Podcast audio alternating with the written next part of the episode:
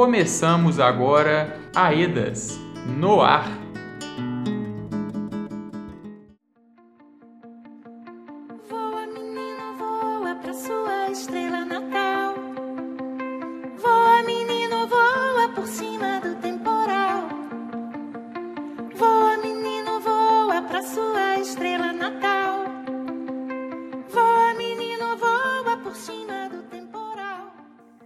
Olá, pessoal. Uma ótima semana a todos e todas que estão nos escutando.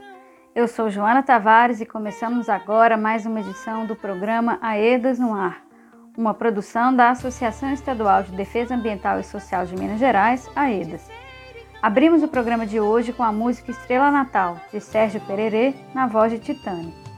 Todas as semanas estamos no ar neste mesmo dia e horário, com notícias, música, dicas e entrevistas trazendo informações sobre as regiões atingidas pelo desastre sociotecnológico do rompimento da barragem do Córrego do Feijão, e também sobre a atuação da assessoria técnica independente nas regiões 1 e 2 na bacia do Paraupeba. Iniciamos o programa de hoje falando sobre a experiência que a EDAS tem tido como assessoria técnica independente junto aos atingidos de Itatiaia-Sul. A população de Itatiaia-Sul sofreu alteração no seu modo de vida em fevereiro de 2019, quando foi acionada a sirene de risco de rompimento da barragem Minas de Serra Azul, da mineradora ArcelorMittal, e o início do plano de ação de emergência. O Ministério Público de Minas Gerais e o Ministério Público Federal abriram chamada pública para o credenciamento de organizações sem fins lucrativos para prestarem assessoria técnica às comunidades atingidas pelos impactos causados, e a EDAS foi escolhida pelos atingidos para atuar assessorando as famílias. Para falar mais sobre esse caso que completou dois anos e da experiência que tem sido desenvolvida na região, recebemos hoje a Ana Paula Alves, coordenadora do projeto da EDAS em Itatiaio Sul. Olá, Ana Paula, seja muito bem-vinda ao nosso programa. Olá, Joana. Ana Paula, para começar, gostaria que você falasse um pouco sobre a importância da assessoria técnica independente nesse plano emergencial. É, o acionamento do Plano de Ação em Emergência da ArcelorMittal foi acionado no dia 8 de fevereiro de 2019, com evacuação de dezenas de famílias e isso foi 14 dias depois do rompimento da barragem de Brumadinho. Então toda a comunidade estava muito sensibilizada, né, tendo em vista a repercussão que, que o rompimento da barragem de Brumadinho teve. A EDA se candidatou e foi eleita para prestar assessoria técnica, né, é, aos atingidos é, de Itatiaia Sul. É, nesse tempo foi feito aí a elaboração de um plano de trabalho com a participação dos atingidos, né, das três comunidades que são Pinheiros, Vieiras e Lagoa das Flores, é importante frisar que acionamento de plano de ação em emergência, por si, já viola dezenas de direitos né, das comunidades. Há um processo de esvaziamento das comunidades, o comércio todo fica inviabilizado e a assessoria vem para contribuir na sistematização e levantamento de todos os danos sofridos. E depois de levantados todos esses danos, construir com os atingidos as medidas de reparação desses danos. E eles vão desde danos materiais, à propriedade, à posse, né, à moradia, até os danos extrapatrimoniais, o dano moral, as perdas imateriais que essas comunidades sofrem, né? E as atividades econômicas são diversas. E como tem sido o trabalho junto às comunidades de Itatiaio Sul? Que tipo de ações a EDAS tem desenvolvido com os moradores?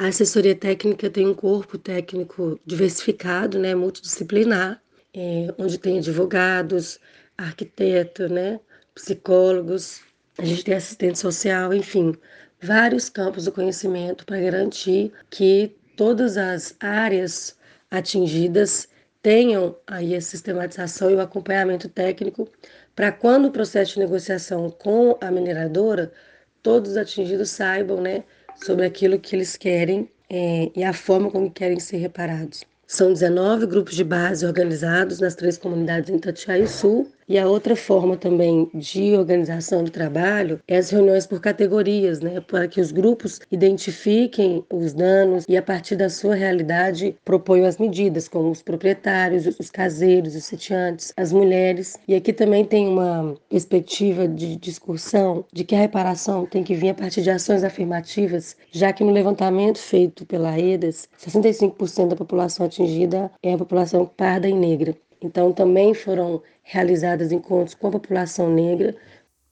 Quais desafios e perspectivas você vê para que as barragens não ponham mais vidas em risco?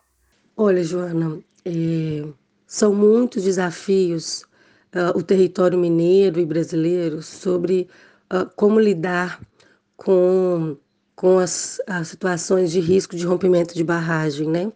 Infelizmente, há muitas situações semelhantes à de Itatiaio Sul, né, no estado de Minas Gerais, e o desafio é garantir pelo menos uh, o direito dessas pessoas dizerem sobre os seus danos. Né?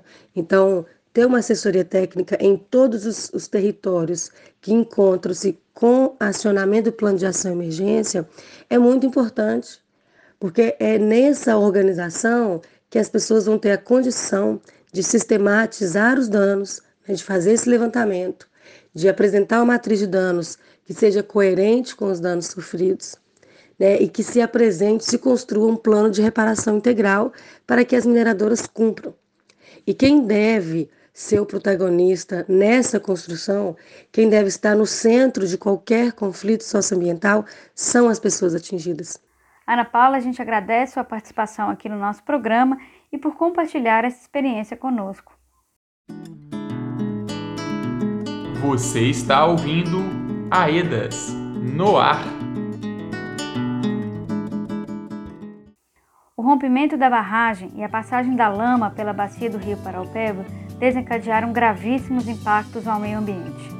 Neste sentido, a EDA sistematizou uma série de políticas públicas e medidas propostas pelas pessoas atingidas para as questões socioambientais. Vamos conferir?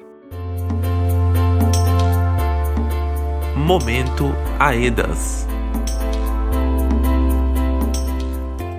Dois anos após o rompimento da barragem da Vale em Brumadinho, ainda estão sendo estudados os impactos socioambientais provocados pelo desastre sociotecnológico. No entanto, a população atingida da bacia do Paraupeba já tem elaborado medidas urgentes para avançar na reparação desses danos. Dentre as propostas estão o acesso à informação sobre a qualidade da água do rio Paraupeba para o consumo, plantio, pesca e lazer, arborização das cidades com a construção de espaços de lazer, onde a população possa estar em contato com a natureza, criando parques com áreas verdes, garantia imediata das condições para a recuperação das fontes hídricas naturais, monitoramento da qualidade da água e placas para informar sobre o perigo de consumir os peixes do Paraupeba, assim como os alimentos plantados no solo contaminado. Ao todo, são mais de 200 medidas listadas na matriz de medidas reparatórias emergenciais. Elas são de caráter emergencial e mitigatório, tecnicamente fundamentadas e devem ser implementadas de forma integrada e complementar nas comunidades, bairros e municípios atingidos. AEDAS informa. Na semana passada foi fechado o acordo entre a Vale, o governo de Minas Gerais e as instituições de justiça. O documento, que agora recebe o nome de Termo de Medidas de Reparação, estabeleceu que a mineradora deve pagar o valor de 37,68 bilhões para a reparação dos danos socioambientais e socioeconômicos provocados pelo rompimento da barragem de Brumadinho ao estado de Minas Gerais. Desde outubro de 2020, organizações e moradores da bacia do Paraupeba vinham criticando o fato do acordo estar sendo negociado sem a participação das famílias atingidas pelo rompimento. As discussões também não contaram com a participação das assessorias técnicas independentes que atuam na bacia do Paraupeba. Dentre os termos gerais tratados no acordo estão a aplicação de quase 12 bilhões de reais em projetos no município de Brumadinho, 9 bilhões para custeio de demandas diretas dos atingidos, 4,4 bilhões destinados ao programa de transferência de renda, o antigo auxílio emergencial, quase 5 bilhões indicados para a mobilidade urbana, com destaque para a construção do Rodoanel e ampliação do metrô de Belo Horizonte. Os termos e implicações do acordo voltarão a ser abordados nas próximas edições do nosso programa Aedas no Ar. O programa Aedas no Ar dessa semana vai ficando por aqui. Agradecemos a todos e todas a companhia e voltamos semana que vem com mais informações sobre o trabalho realizado pela EDAS. Este programa teve apresentação de Joana Tavares, produção e roteiro de Joana Tavares e Marcos Barbosa, edição de Marcos Barbosa e contou com o apoio da equipe de comunicação da EDAS para Alpeba. Tenha um ótimo dia e te esperamos novamente na semana que vem. Um abraço e até lá!